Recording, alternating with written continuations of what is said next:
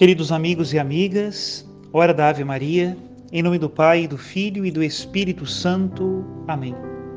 O anjo do Senhor anunciou a Maria e ela concebeu do Espírito Santo.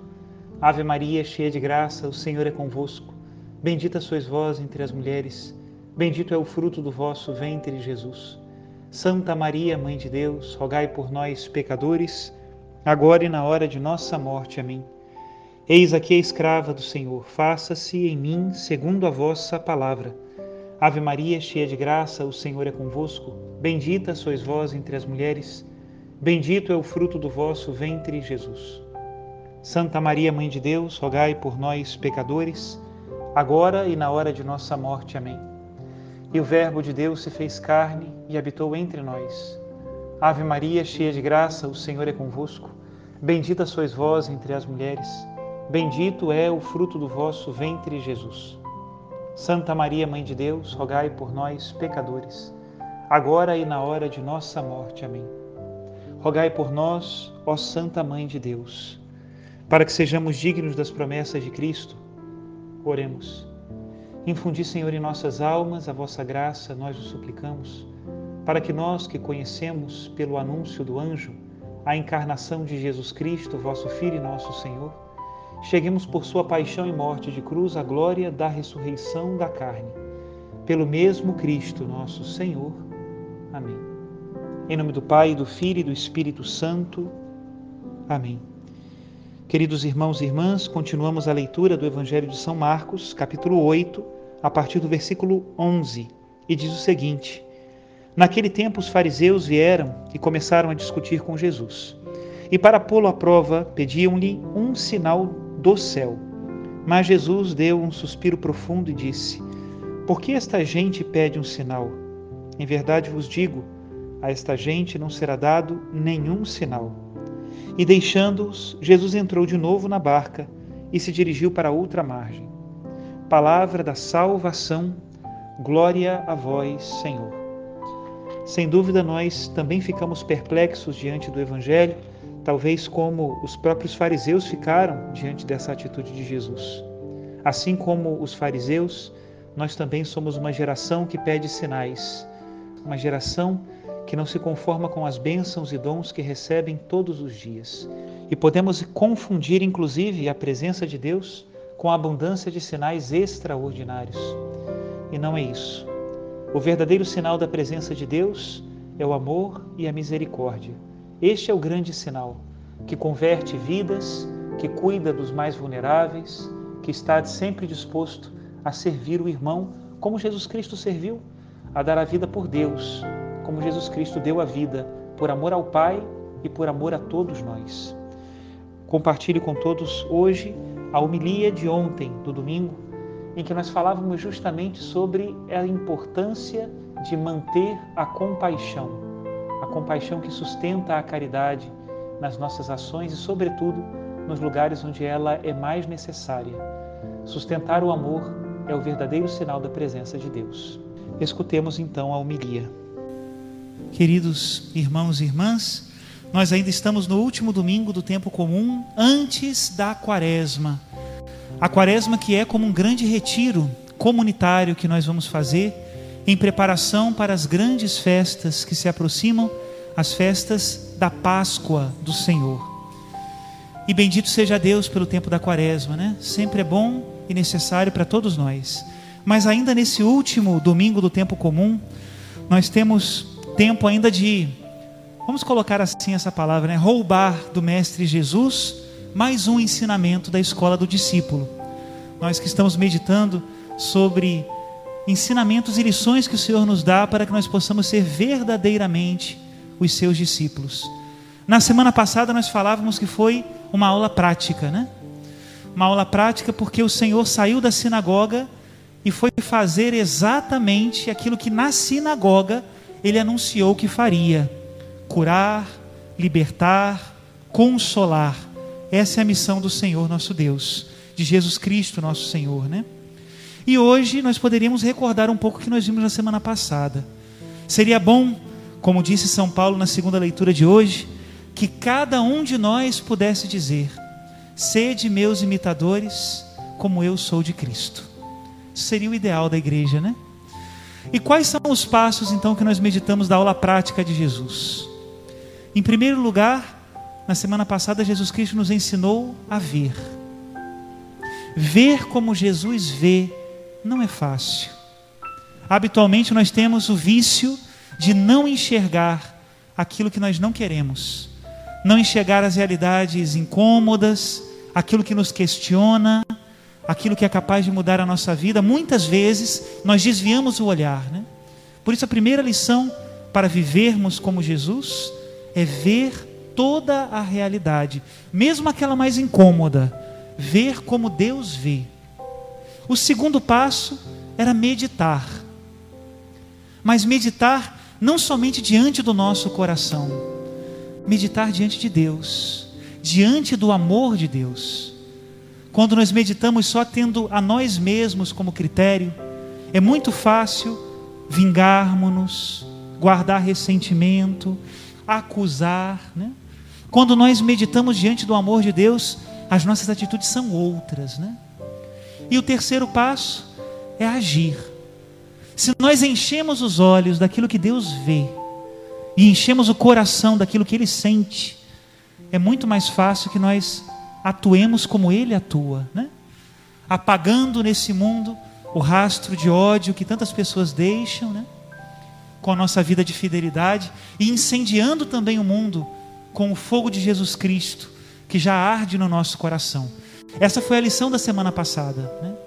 E qual seria a lição desta semana? Bom, para começar, Jesus Cristo hoje com o leproso fez exatamente isso que nós meditamos. Ele viu não um leproso que deveria estar fora da cidade, não, não. Jesus Cristo viu muito mais do que isso. Diante de Deus o meditou e o curou. E essa atitude de Jesus é muito diferente da atitude que era esperada pela lei do Antigo Testamento. Se nós colocamos em contraste, né? o que pede Moisés na primeira leitura com o que Jesus fez no Evangelho, nós veremos que o contraste é imenso. E quem não conhece direito ainda a palavra de Deus, pode até ficar um pouco cismado com Moisés, né? Ô sujeito ruim, né?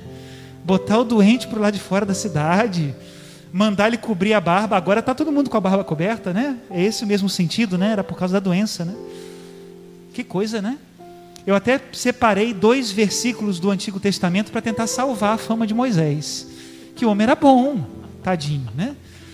No livro dos Números, por exemplo, capítulo 12, versículo 3, diz assim: Moisés era homem muito humilde, mais do que qualquer pessoa sobre a terra. E no livro do Êxodo, capítulo 33, versículo 11, diz: O Senhor falava com Moisés, face a face como alguém fala com o seu amigo. Não faltava em Moisés compaixão pelos homens. Quem já leu o capítulo 33 do Êxodo sabe disso. Moisés colocava a sua vida para a salvação do povo, para interceder pelo povo. Também não faltava em Moisés o temor de Deus. Era um homem muito temente a Deus e amigo de Deus. O que, que faltava então em Moisés para ele agir como Jesus agiu?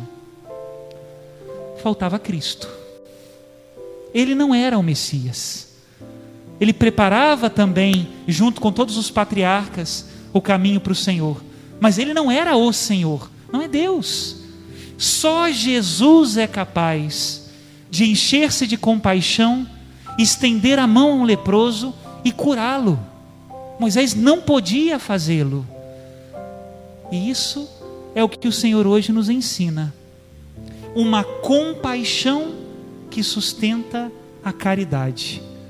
A lição de hoje não é como curar um leproso em três passos básicos. Não! Jesus não está ensinando uma fórmula mágica para curarmos todas as doenças. Não é isso. Jesus nos está ensinando algo muito mais profundo e importante: a compaixão que sustenta o amor. Porque é verdade. Ele mesmo, em outra passagem do Evangelho, medita sobre isso, né? Quantos leprosos havia em Israel? No tempo do profeta Eliseu, e só um estrangeiro, Naamã, foi curado. podemos fazer, falar a mesma coisa de Cristo. Quantos leprosos haviam no tempo de Cristo? E ele não os curou a todos. Não foi para isso que ele veio. A cura do leproso nos representa uma cura muito mais profunda. É interessante quando nós cantamos o salmo, né? As estrofes relacionam diretamente o toque de Deus com o perdão. Feliz o homem que foi perdoado. Essa é a cura mais profunda. Eu separei um parágrafo do catecismo que fala justamente sobre isso. Números 549. Ao libertar certos homens dos males terrenos, da fome, da injustiça, da doença e da morte, Jesus realizava sinais messiânicos, ou seja, mostrava que ele era o Messias. No entanto, ele não veio para abolir todos os males do mundo, mas para libertar os homens da mais grave das escravidões, a do pecado, que os impede de realizar a sua vocação de filhos de Deus e é a causa de todas as servidões humanas. Isso é uma palavra que nós precisamos entender. Quantos santos e santas da história da igreja, e mesmo homens e mulheres que não foram canonizados, deram a vida por amor a Cristo, justamente ao lado de doenças incuráveis. Agora é bom porque temos um cinema que nos conta a vida dos santos, né? Vale a pena ver o filme de São Damião de Molokai, por exemplo. Molokai era uma ilha onde se colocavam os leprosos. E agora vem o pedido do bispo, né? Quem é o padre que se oferece para ser capelão de Molokai? Provavelmente morreria de lepra. E Damião se ofereceu. Foi para Molokai como capelão e trabalhou muitos anos com os leprosos, muitos anos. Até que já em determinado momento da sua vida, ele contraiu a lepra. É bonito como ele encontrou o modo de dizer que ele estava leproso, né? Foi o início de uma homilia, quando ele disse assim: Nós, os leprosos. E todos entenderam, né? Que agora ele também era leproso. Continuou cuidando dos leprosos até o final, até quando já não podia mais, e depois eles cuidaram de Damião. E aconteceu um milagre, quando ele morreu, a lepra desapareceu do seu corpo sinal de Cristo.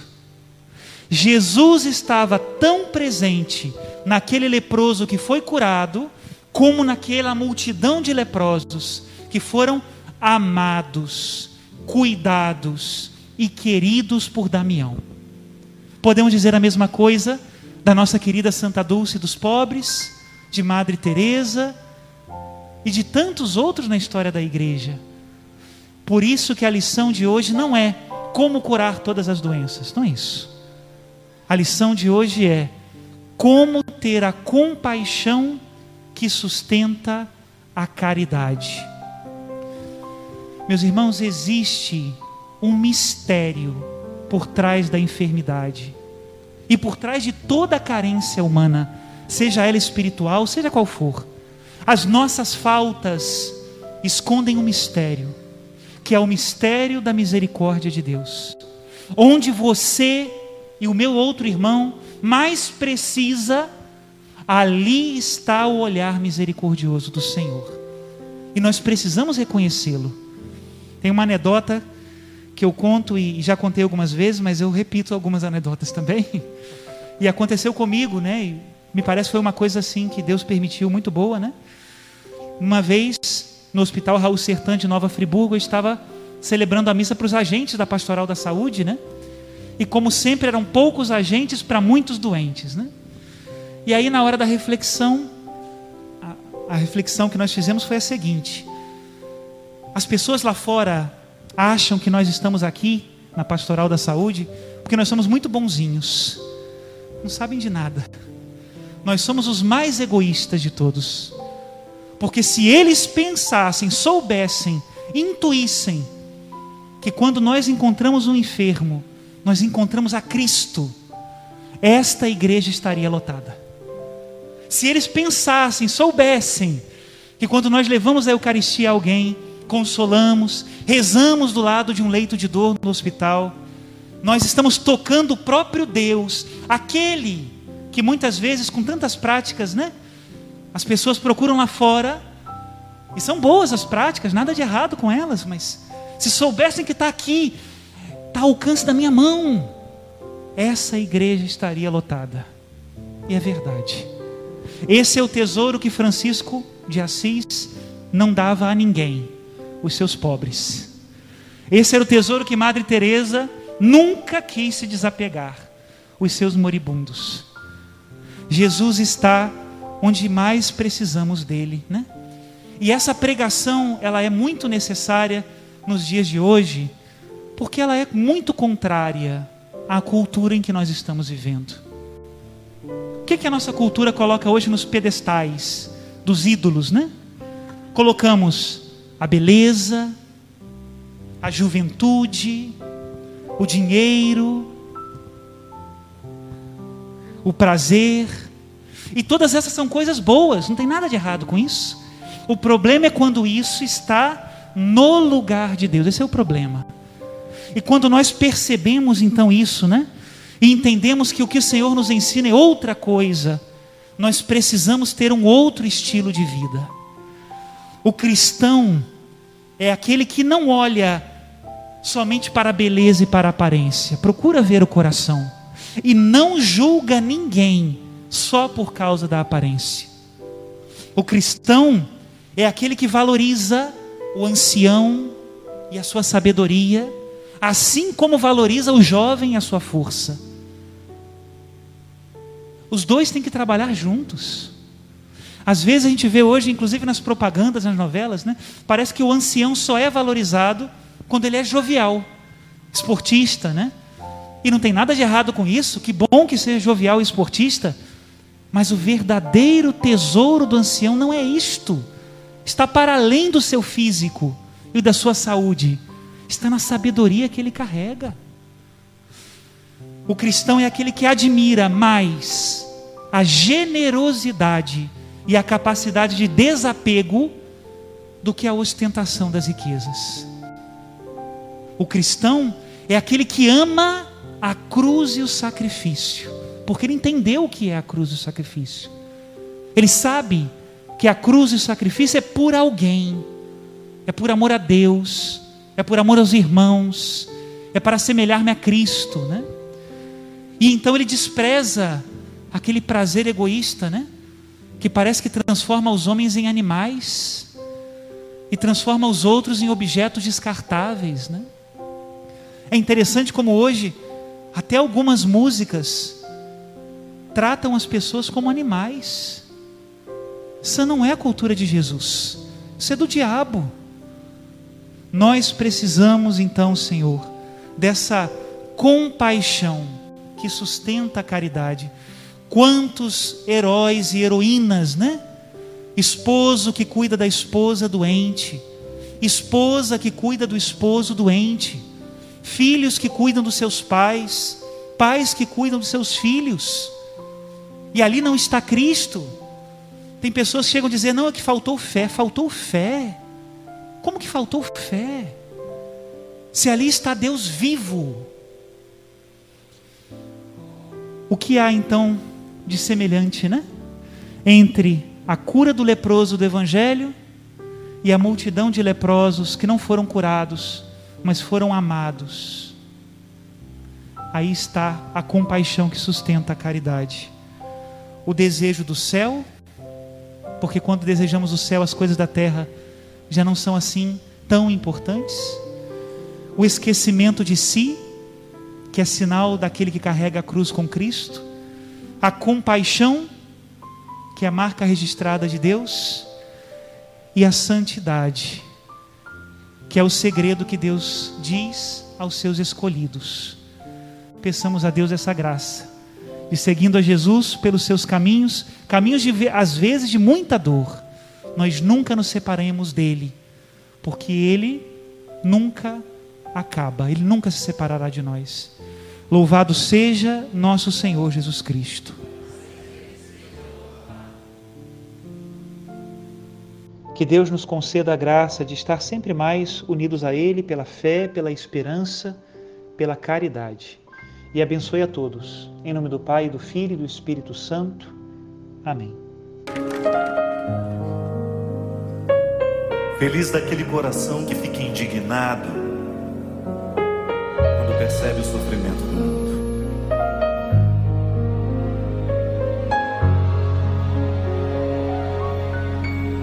Onde estará aquele que eu concebi?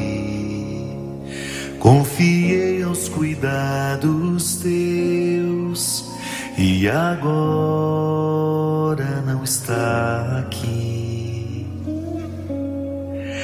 Onde andará o que um dia se descuidou? Acaso os erros que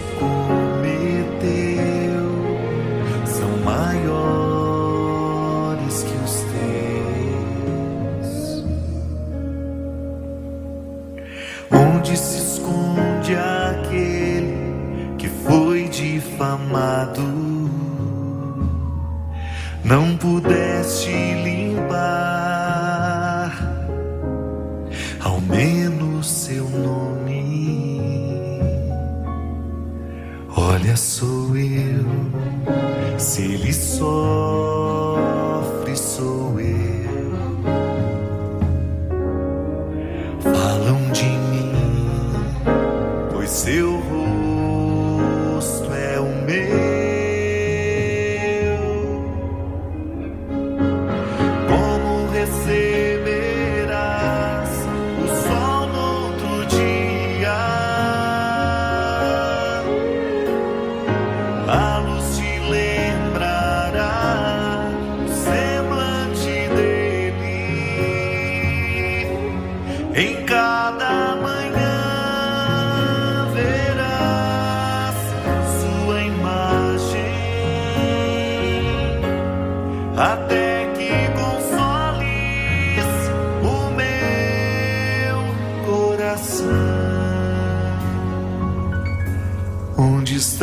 irmão?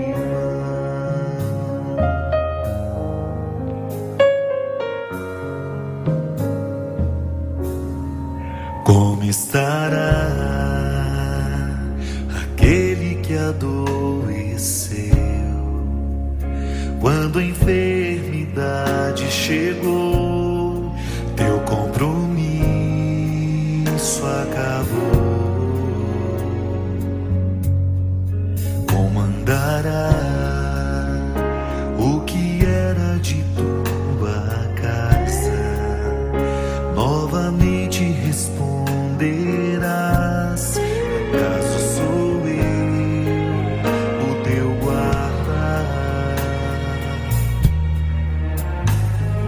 Braços fortes